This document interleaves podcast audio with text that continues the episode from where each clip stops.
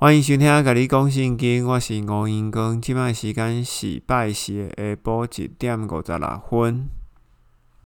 还是邀请大家可以打开节目的资讯栏，拿出中文的圣经跟一支笔，并且要下载数位的原文查经工具，因为这些东西都蛮重要的。我自己尝试着听自己的节目哦，我发现如果没有对着节目的资讯栏，或者是看着圣经哦。有时候我会发现资讯量太大，会使大家就会出神，也就不知道这个资讯流已经到哪里去了。所以还是请大家可以静下来的时候再来听这个节目，在捷运上、公车上或者睡前，我相信你很快的就会想转台，或者是睡着了。好，我们来讲一下前情提要，在以弗所书的第五章里面呢，保罗在前半段有提到悖逆之子。跟被被逆之子影响的这群人，他是要劝勉我们呢。既然已经选择了光明的这一面，行事为人也就要像光明的天使一样。那这些目的其实只为了一个，就是为了要使基督的身体可以变得完整。我们既然是基督的身体，那我们就有基督身体的责任嘛。所以我们就必须要顺服于基督，因为基督就是那块方角石，基督就是那个头。当然，他在后面就用夫妻为一个范例。如果丈夫是家里面的头，那妻子就是家里面的身体，那妻子呢就要顺服丈夫。我觉得他的意思应该是要这样子的来解释。当然啦，妻子为什么要顺服丈夫呢？当然是丈夫要先爱妻子嘛，也就是他在第五章里面有提到，基督要先爱世人，要先爱他的教会，要先爱他的身体，教会他的身体，他的肢体才会顺服于基督。基本上应该就是这样子。同时，在第五章的最后面，我也解释到了，在创世纪的一刚开始，上帝造人两次。在第二次创造亚当的时候呢，也顺便造了一个妻子。这个妻子也就是从亚当身体里面取出来的。被取出来的这个妻子，这个女人，好，这位夏娃，最终也要跟亚当连接在一起。所以，我们就可以从这个角度来看基督与基督的身体这回事哦。如果我们终究是要跟基督成为一体的话，那么。我们应该原本就是属于基督的一部分，以至于我在分析创世纪前三章的这些情节的时候，就会发现，其实整个新约的剧本已经在亚当跟夏娃以及蛇的身上已经完美的呈现了。因为在第五章里面，最后是讲到基督为首，教会是身体，并且呢也提到丈夫为头，妻子是身体。所以在第六章的一刚开始，保罗就继续讲子女以及父亲之间的关系。第六章的刚开始是这样子：子女们呐，你们要在主，也就是在基督里，对父母顺服，因为这是应当的。第二节，你要尊敬你的父母，这是第一条带承诺的诫命。如果熟知十诫的人，就会知道。也就是十诫当中的第五条，第三节，使的好事在你的身上会发生，而且呢，你在地上会长寿。可能也许是因为不生气，所以会比较长寿吧。也许好。第四节，父亲们呐，你们不要激怒你们的子女，反而要借着基督的教导和劝诫喂养他们。所以我们可以了解一件事情哦，不论是从基督，或者是从丈夫。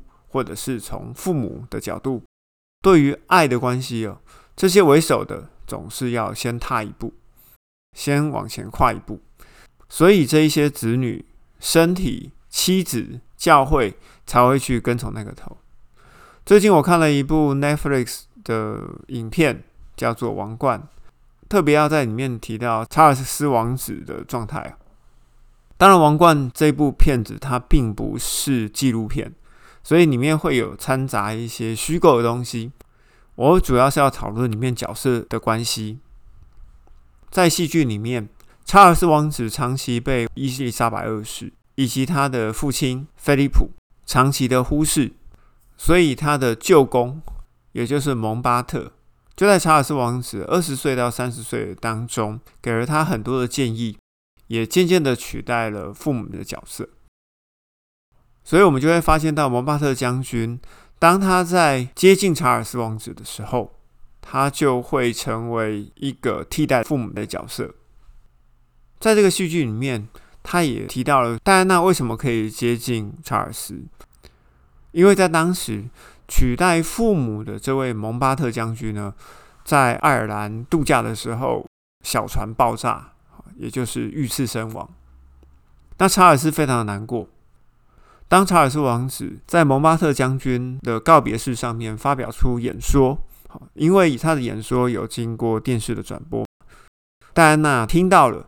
有一次，他遇到了查尔斯，他就直接对查尔斯说：“你说的很好，我们可以感觉到你的悲伤，好，我们可以，我可以感觉到你的难过，诸如此类的话，让查尔斯觉得他好像又在汪洋上找到了一块浮木，因为前一块浮木沉了，所以他又另外又找了一块浮木，他可以抱着。”以至于我们可以看到，查尔斯跟戴安娜是这样子牵起了这条线。所以我们可以知道，往往就是先踏出一步的那一个人，他就可以跟这个人建立起一个关系。不管是查尔斯的舅公蒙巴特将军，或者是之后的戴安娜王妃，他们都按照这样子的路径与查尔斯建立关系了。所以，其实爱的关系其实也是如此。回到圣经里面的以弗所书，爱的关系总是要先踏一步。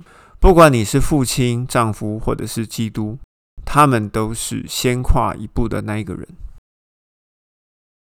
接着，我们看以弗所书六章第五节：仆人们要用战斗和敬畏，要顺服跟从你们在世上的主人。你们要借着心中的真理，也就是心里面的圣灵，如同像基督一样，也就是要效法基督。第六节，别按照别人眼前讨人喜欢的表面功夫，而是要从心里遵行神，也就是遵行圣灵的旨意，要像基督的仆人。第七节，甘心的侍奉，如同对着主，也就是对着基督，而不是对着人。第八节，要知道每个人不管是做什么善事，善事的善的意思啊，其实就是顺服的意思。所以第八节是你们要知道，每个人不管是做什么顺服的事，不论是仆人或自由人，都将由基督接受这个。好，接受这个是哪个？这个就是在第六节里面讲的，心里遵从神的旨意也就是遵从圣灵的旨意。第九节，然后主人们，你们要对着他们，也就是对着仆人做的是一样的，放弃威吓，知道他们和你们的主在天上，也就是仆人跟主人，你们都要知道自己有一个主，也就是有个基督在天上。因为基督从不偏心。讲到这里，我就想到萨摩尔记上的第八章：人民立了王，王就有管理人民的权利。既然上帝允许人在地上立一个首领，不管是王或总统，或者是其他的，基本上我们这边成为仆人的人，就要按照基督的教导，顺服在这个世上的主人。也就是世上的领袖，毕竟这个阶层关系还是有的。所以，我们回头看，从这里讲的是主人与仆人，前面一段讲的是子女以及父母，在前面讲的是丈夫与妻子，更前面讲的是基督与教会。其实，你要说保罗是在教导人跟人之间的关系吗？其实也是。或者想要透过这几个例子，保罗想讲由基督对于教会之间的关系来延伸至夫妻、子女以及父母，还有仆人跟主人之间的关系。接下来我们要谈到大家所熟悉的属灵的军装。第十节，最后，我们要在主，也就是在基督里，在他能力的力量里面成为强壮。第十一节，要穿上神的全副军装。什么叫做神的全副军装？也就是在第六章的第五节到第九节之间所讲的，其实都是在讲圣灵给你的。这个能力跟这个力量，其实都像是一副军装，为了要让我们都能够站立的稳，面对魔鬼的诡计。第十二节，因为我们不是对着世上的血肉做奋战，而是对着空中的首领跟这个世界的统治者，也是对着天上邪恶灵的力量。之前我已经忘了在第几集里面曾经讲过。这个世界本来就属于撒旦的，因为撒旦就是接受这个命令，来到世界上管理这个世界。讲到这个撒旦的任务，我就想到十八铜人阵少林寺十八铜人阵。为什么要这样讲？因为就好像你为了要打造一个更好的自己，你要经过少林寺的十八铜人阵走出来之后呢，你就嗯好得到一个完全哈。那么。基督的身体被打碎了，丢到了这个世界上来。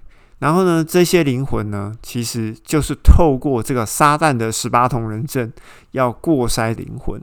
灵魂经过筛选的时候，最后回到了天上，变成一个更好的自己。好，我觉得这个是上帝的心意啦。这个筛选呢，应该就分成七级。之前我们在哥林多前书的第三章第十节，其实都有谈过了。那在这边我们就不再赘述啊。如果有兴趣的听友，可以去找哥林多前书的第三章第十节，就是火焰分级啊，哈，火焰分级分为七级，哦，或者是翻翻经文，应该也大致可以了解。第十三节，因此要拿起神，好，也就是圣灵的全副军装。使得你们在邪恶的日子能够抵挡，并且完成所有的任务而站立。接着他就开始要讨论这个军装了哈，第十四节，所以要站立的稳，用真理束你们的腰，穿上公义的胸甲，并且准备好把平安的福音绑在脚上。其实原文是写绑在脚上，他并没有讲说那个是鞋子哦。所以有时候会在主日学的教材里面看到说，嗯，平安福音是鞋子，他并没有说那个是鞋子，他是说绑在脚上。第十六节，对着二者所做的事情，要拿起信心的盾牌，使用它，你们可以熄灭所有被二者点燃的剑。十七节，要拿着救恩的头盔跟圣灵的剑，也就是神的话，哈，也就是圣灵的话。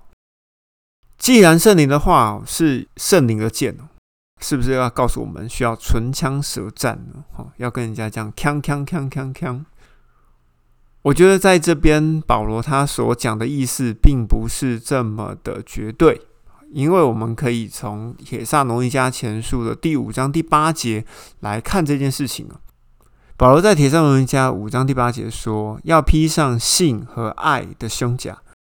戴上救恩和盼望做头盔，而在以弗所说的第六章里面，我们知道他说要穿上公义为胸甲。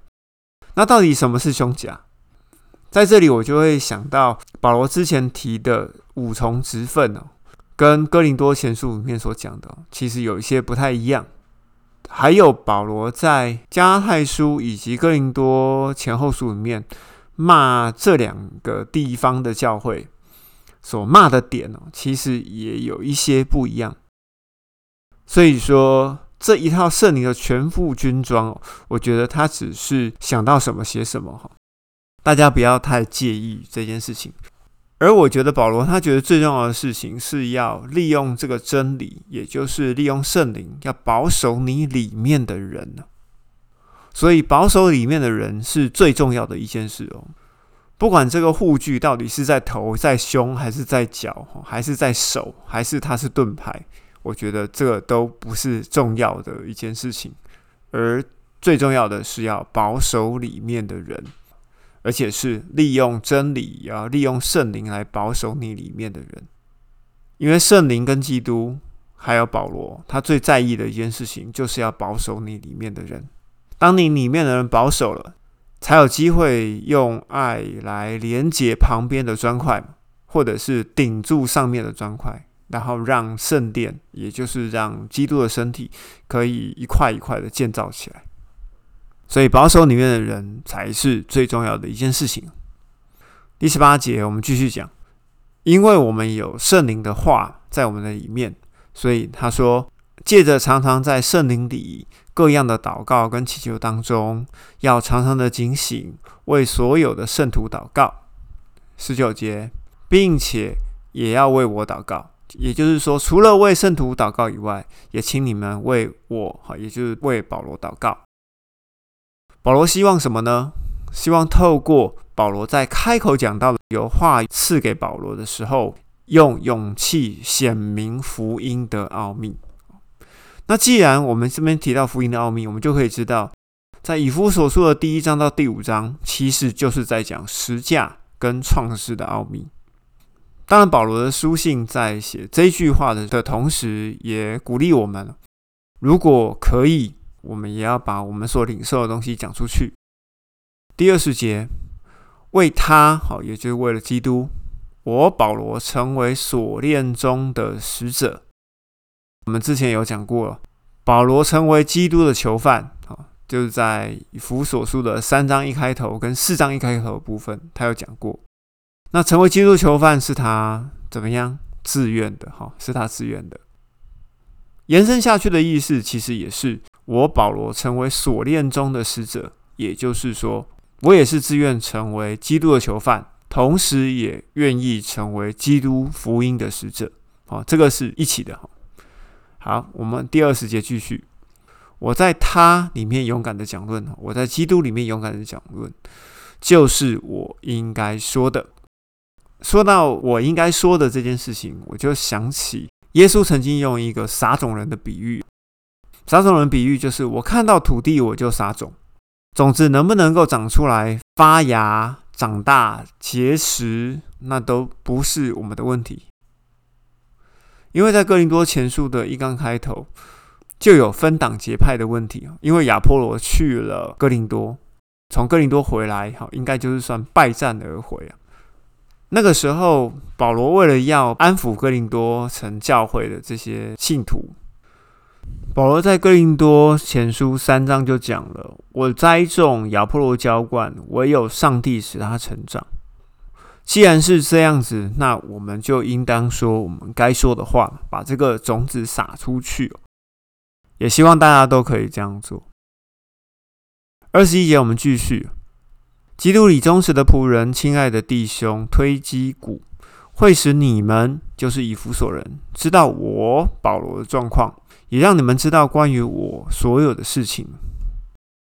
二十二节，我正是为了这一个，也就是为了要让以弗所人知道保罗所有的事情，派遣了推基谷到以弗所那边去，为了要使以弗所人知道关于保罗的事，并且鼓励以弗所人的心。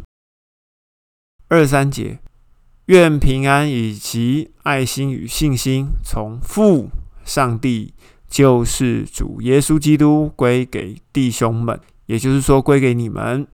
愿恩惠与所有不停爱我们的主耶稣基督的人同在。在这最后一小段里面呢，我们会发现推基谷就是这一封以弗所书的信差。同时，我们可以从菲利门、哥罗西书。以及以弗所书里面看到推基谷以及欧尼西姆的身影，以至于我们可以推论，菲利门书、哥罗西书以及以弗所书都是同一个时间从罗马送出来的，可能当中还有老底家书，说不定，因为在哥罗西书的最后面，我们有发现还有一个老底家书的影子。只是他不知道去哪里了。我们大致来整理一下以弗所书所有讲的东西哦。从以弗所书的一刚开头，我们就可以知道，灵魂是在创世的时候就已经被拣选了，然而呢，要在撒旦所掌管的世界里面被呼召。被呼召的人，接着就是要盼望在天上的继承物。这个我们要在启示录的第二章、第三章的时候才会讲到。同时，我们也可以知道，旧约呢是在约束行为，新约呢是在约束内心。那中间的分界点就是十字架。之前我们有提过，十字架有四个功能：拆毁犹太人，哈，也就是选民以及外邦人中间的墙。并且呢，终止旧约，还有赦免犹太人。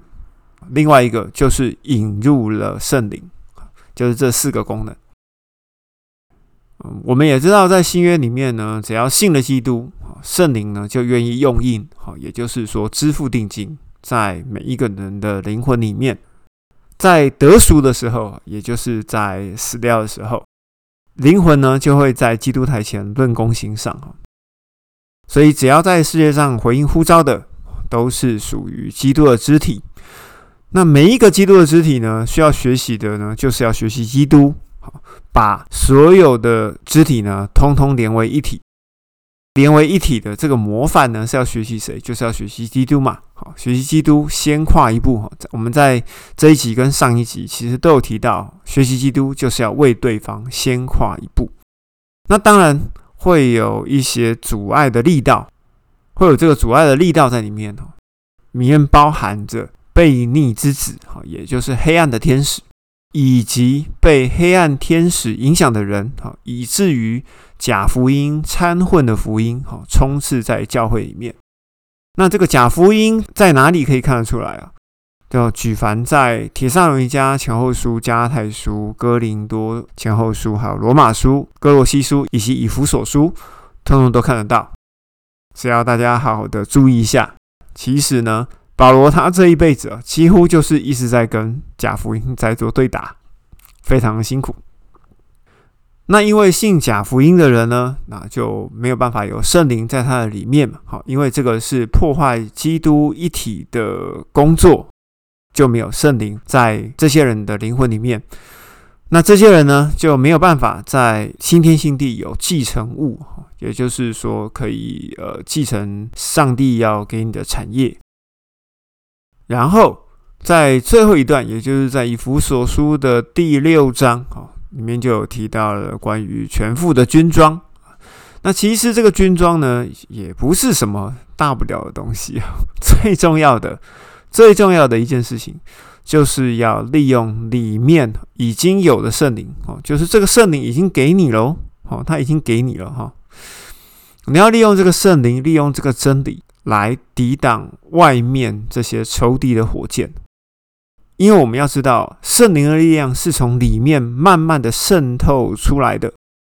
你们应该也记得之前有提过，耶稣举过的例子，就是新酒要装在新皮袋里。